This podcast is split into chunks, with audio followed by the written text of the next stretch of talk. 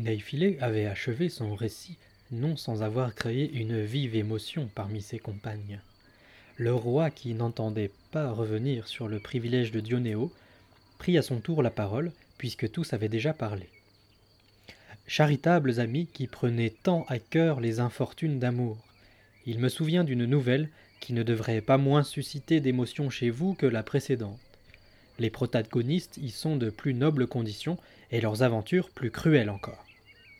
Sachez donc qu'il y eut, selon les conteurs provençaux, deux nobles chevaliers en leur pays ayant vassaux et châteaux dans leur mouvance.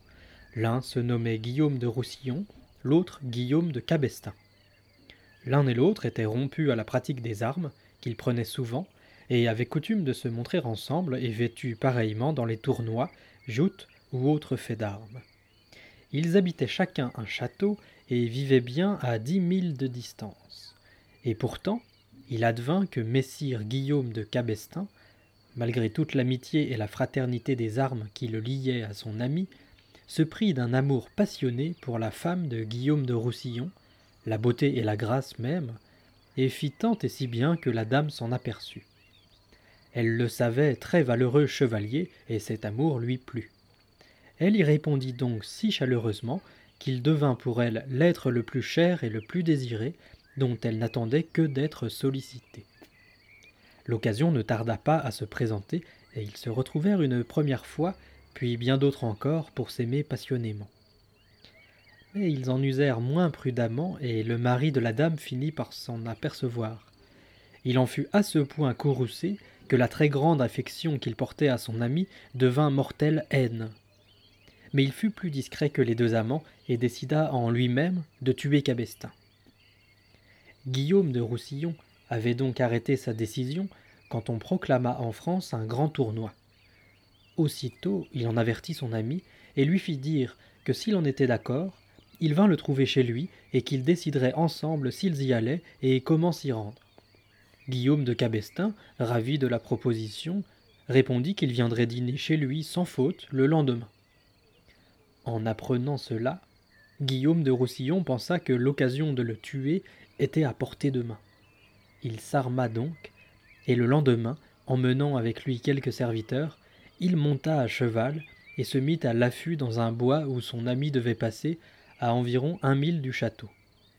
L'attente fut assez longue, mais il le vit enfin s'avancer, désarmé comme les deux serviteurs qui l'accompagnaient, en homme qui n'avait rien à craindre. Le voyant parvenu au lieu de son choix, il bondit sur lui, brandissant sa lance, et félon et fou de rage, il s'écria. Traître, c'en est fait de toi. Le cri ne fit qu'un avec le coup de lance qui lui transperça la poitrine. Guillaume de Cabestin, sans pouvoir esquisser le moindre geste de défense ni prononcer un mot, tomba ainsi frappé et mourut peu après.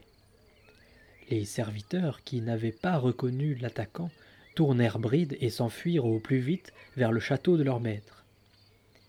Guillaume de Roussillon mit pied à terre, ouvrit d'un coup de couteau la poitrine de Guillaume de Cabestin, lui arracha le cœur de ses propres mains, et l'ayant fait envelopper dans un pennon de lance, ordonna à l'un de ses serviteurs de l'emporter, non sans avoir recommandé à chacun des présents de ne pas avoir la hardiesse d'ébruiter l'affaire. Puis il remonta à cheval et revint à son château à la nuit. La dame, ayant entendu dire que Guillaume de Cabestin devait être du dîner, l'attendait avec grande impatience. Mais ne le voyant pas venir, elle s'en étonna beaucoup et dit à son mari Comment se fait-il, messire, que Guillaume de Cabestin ne soit pas là? Le mari lui répondit Madame, il m'a fait dire qu'il ne peut nous rejoindre avant demain. La dame en fut quelque peu contrariée. Guillaume de Roussillon, dès qu'il avait mis pied à terre, avait fait appeler son cuisinier et lui avait dit Prends ce cœur de sanglier et accommode-le de façon savoureuse, afin que le mets soit appétissant. Quand je serai à table, fais-le-moi servir dans un plat d'argent. Le cuisinier s'en saisit, il y mit tout son art, et œuvra avec le plus grand soin, le tailla menu, l'assaisonna des meilleures épices, et en fit un plat exquis. Quand ce fut l'heure, messire Guillaume se mit à table avec sa femme. On servit, Mais la conscience troublée par le crime qu'il avait commis, il mangea peu. Le cuisinier lui fit porter le ragoût que Guillaume fit présenter à sa femme. Il manquait d'appétit ce soir-là, disait-il, mais cela ne l'empêcha pas de lui en faire les plus grands éloges. La dame, elle, ne manquait pas d'entrain. Elle en goûta, il lui parut fort bon, elle en vint donc à bout toute seule. Quand le chevalier eut constaté que la dame n'en avait rien laissé, il lui dit Madame, que vous semble-t-il de ce plat? La dame lui répondit Pour être honnête, monseigneur, je l'ai beaucoup apprécié. Que Dieu me vienne en aide, dit le chevalier. Je n'ai pas de peine à vous croire. Rien d'étonnant à ce que vous savouriez mort ce dont vous vous délectiez déjà vivant. À ces mots, la dame marqua un temps d'arrêt. Puis elle dit Que dites-vous? Que m'avez-vous fait manger? Le chevalier répondit Ce que vous avez mangé, en vérité, c'est le cœur de messire Guillaume de Cabestin, que vous aimiez passionnément en femme déloyale. Et n'ayez aucun doute là-dessus, car je l'ai arraché de sa poitrine de mes propres mains peu avant de rentrer. En entendant quel sort avait été réservé à l'être qui lui était le plus cher au monde, la dame fut, on s'en doute, éperdue de douleur. Et ayant laissé passer quelques instants, elle dit Vous vous êtes comporté en chevalier cruel et déloyal, car si je lui avais donné de mon plein gré les clés de mon cœur et vous avez pour cela fait outrage, c'est moi et non lui qui devait subir le châtiment. Mais à Dieu ne plaise que jamais autre nourriture ne vienne souiller le cœur d'un chevalier aussi valeureux et aussi courtois que Guillaume de Cabestin. S'étant levée, elle se laissa tomber en arrière sans hésitation par une fenêtre située derrière elle. La fenêtre était à une très grande hauteur du sol, si bien que sous le choc, non seulement elle mourut, mais tout son corps se disloqua.